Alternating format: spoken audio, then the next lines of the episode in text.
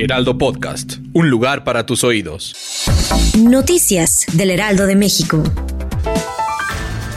Este lunes, elementos de la policía auxiliar tuvieron un macabro hallazgo en una de las jardineras de la Alameda Central en la colonia Centro Histórico atrás del Palacio de Bellas Artes. En uno de sus rondines encontraron el cuerpo de un hombre desnudo y en descomposición, aproximadamente de 25 a 30 años. Tras el hallazgo, agentes de la misma Policía Auxiliar y de la investigación, así como elementos del heroico Cuerpo de Bomberos de la Ciudad de México, realizaron una importante movilización para acordonar la zona ubicada entre Doctor Mora y Avenida Juárez en la alcaldía Cuauhtémoc.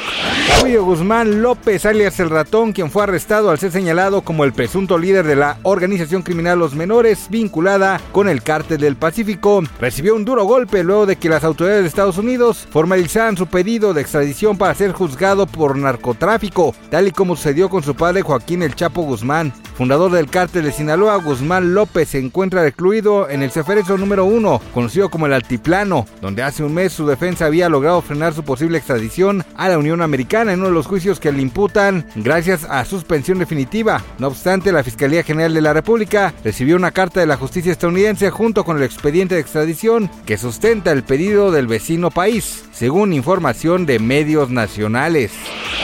Un sismo de magnitud 5.3 se sintió la tarde de este lunes en El Salvador, Honduras y Nicaragua. Así informó el Servicio Geológico de Estados Unidos y se sintió en la capital salvadoreña en primera instancia, informó el Ministerio de Medio Ambiente y Recursos Naturales que se trataba de un sismo de 5.8 hasta que fue ajustado a 5.3.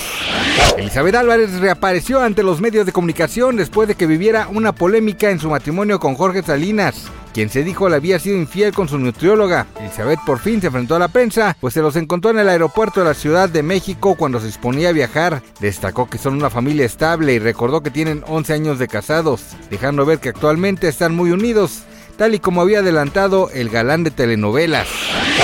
Gracias por escucharnos, les informó José Alberto García. Noticias del Heraldo de México.